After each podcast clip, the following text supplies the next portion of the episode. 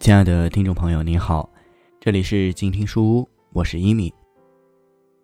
今天要为你读到的是北京大学出版社今年的新书《天涯若比邻》，是作者魏延正生前留下的最后一本，也是唯一的一本书。读完让我十分感动，所以在这一系列的节目中，我将挑选出一些精彩的部分与你一起分享。当然，如果你听完想看全书，可以关注我们的微信公众号“静听有声工作室”，点击书微店进行购买。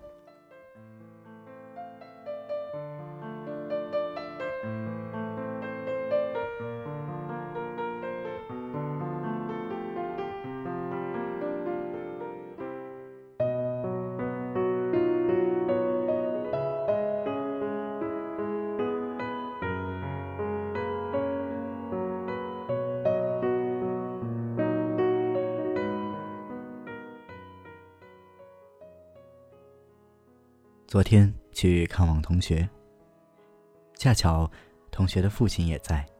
他是个老北大，年近古稀，退休后开始背古诗、练书法，用 A4 纸把每天背下来的古诗名称出处工整地写下来，装订成册，名曰《学背诗》，已逾七百多首，三万多字。长的诗单手达两百到三百字，每半天练习草书一千多字。多年以前就把怀素的自叙帖连写一百多遍，前辈的严谨练达让我肃然起敬。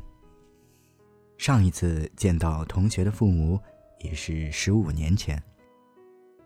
还记得当年他位于南京的家，在电视里看了部很老的电影。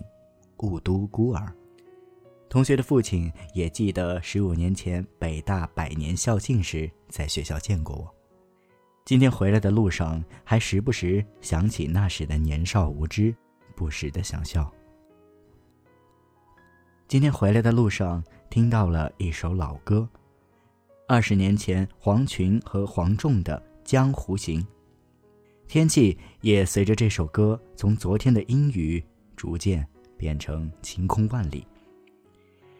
清晨出现在大道边，黄昏又消失在汽车站。多么有诗意的歌词啊！很多时候总觉得自己也像是活在歌词所描述的故事中。歌之所以成为好歌，是因为歌词把你我的感受也写进了故事里。那一年，一九九四年，我第一次离开家乡上大学了。世界很遥远，天空很辽阔，一切都是崭新的，一切都充满希望。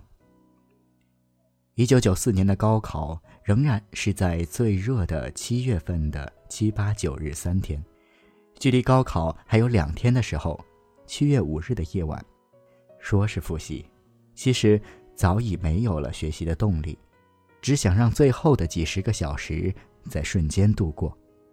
睡一觉，醒来就是七月九日的下午。然而时间还得一分一秒的慢慢磨。于是佯装学习，让爸爸出门下棋，让妈妈到另一个房间里烫衣服，还嘱咐爸妈，请勿开门打扰。最后两天的学习最关键，我不开门。就别进了，独得一片清静。关上房门，打开电视，映入眼帘的是一个半长头发、眯着眼睛，在观众席中高架起一把椅子，一边专注的弹着吉他，一边深情吟唱的小伙子。那时候的电视还没有遥控器，我打开电视，被如此静谧的场景深深吸引。礼堂暗淡的光线里，只有几束蓝色的追光晃动。因为吉他和歌声的悠扬，我驻足在电视机前，久久凝神在歌词里面，手似乎一直停留在电视机的开关按钮上。明天你是否会想起昨天你写的日记？明天你是否还惦记曾经最爱哭的你。随着歌词的展开，我似乎已经进入角色，慢慢回想曾经的中学同桌们、小学同桌们、大学的同桌们。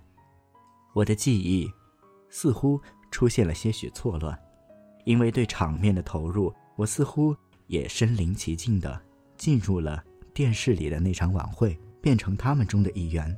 我的大学生活似乎已经在这短短的几分钟的歌曲里。悄然度过。我正在和电视中的大学同学们一一告别。那是一场直播晚会，中央电视台九四大学毕业生之夜。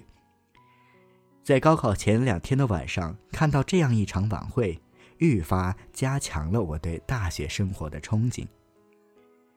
我厌烦考试，恨不得立即飞到北京，坐在燕园的课堂上。这样的想法多么荒唐！那一年的夏天，我的确就是在这样荒唐的想法中度过的。接下来的节目里有云南学生即兴表演的小品，提到了过桥米线。我生平第一次知道了云南有这样一种名吃。有广播学院学生即兴表演的小品，台词幽默，表演鲜活。他们说，打算为二十世纪九十年代流行的电视连续剧《女人》系列三部曲续写第四部，名曰《锄头、女人和驴》。有志愿支援西藏的大学生，是两位北大的应届毕业生。他们上台的时候，穿着胸前印有“北京大学”四个字的白色文化衫。看到他俩，我的心情。愈发激动不已，我的荒唐想法再次浮现。看，这两位是我的大学同窗，我的校友，他们就要去比我们新疆还要穷的西藏去了。似乎我也已经大学毕业，已经走在未名湖边的石子路上，与我的同桌挥手作别。脑海里浮现的是，谁娶了多愁善感的你？谁给你？做的嫁衣。妈妈的敲门声把我拉回现实，说：“爸爸已经回来，时间不早，该睡了。”爸妈对我的小谎言向来配合默契。我说：“宽门看书勿扰”，其实就是说我要看电视了，给个面子，别唠叨我不学习，别给我心理压力。其实我真正想看书、做几道习题的时候，父母在旁边看电视，声音再大也丝毫不会打扰到我。那时条件差，一间屋子既是爸妈看电视的地方，又是我学习的地方，是在我们那个乱世小学校中练就的本领。爸妈对我的一些小谎言，一向睁一只眼闭一只眼。自己的事情自己保证结果，中间有什么小插曲从不追究。记得高三下学期，曾经帮助另外一所中学的一个女生复习备考。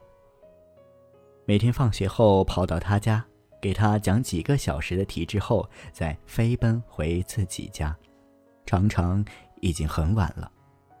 父亲问：“怎么这么晚才回来，还满头大汗？”答曰。打篮球去了，父亲遂不再追问。后来胆大到那个女生每天放学后直接到我们教室里来找我，同学们流传起故事来，按照当时流行的港片俚语，有人问我：“平时闷不吭声的，怎么突然就有马子了？”我一脸茫然：“啊，我咋不知道？”老师们的反应比较强烈。某日，我在操场上打球，有位老师把我拉到一边，语重心长地说：“高考是一辈子的转折点，要好好珍惜。十二年寒窗，就在此一举，丝毫马虎不得呀！”我差点帮他补充一句：“一失足成千古恨呐。”老师还是没有父母了解我，现在反观那时的自己，真是知道了什么叫做年少轻狂，什么叫做初生牛犊不怕虎？什么叫做不知天高地厚？我爽快的回答他：“老师，我知道您要说什么，这不也是那个女孩一辈子的转折点吗？不怕，只要他不和我考同一所学校，我就一定能让他也考上。”老师一脸错愕，目瞪口呆。在这里，顺便提醒那些怕孩子早恋的父母一句：千万别正面阻挠，那样你只能促成他俩。他俩听到您的阻挠言语时，一定想的是这样几个字：爱情的力量。我当时还真不算早恋，最多只能算是仗义相助吧。您要是觉得我这是此地无银三百两，我帮您补充后半句。隔壁王二不曾偷，爱咋咋地。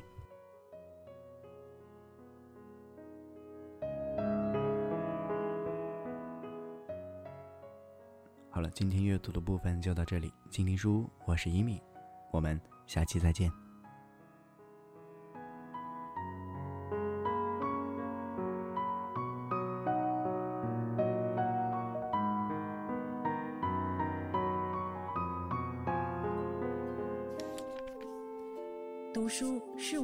解世界的方法，也是我们每天最好的娱乐。每读一本书，都是一次修行。静听书屋，陪你在每一段向往阅读的路上。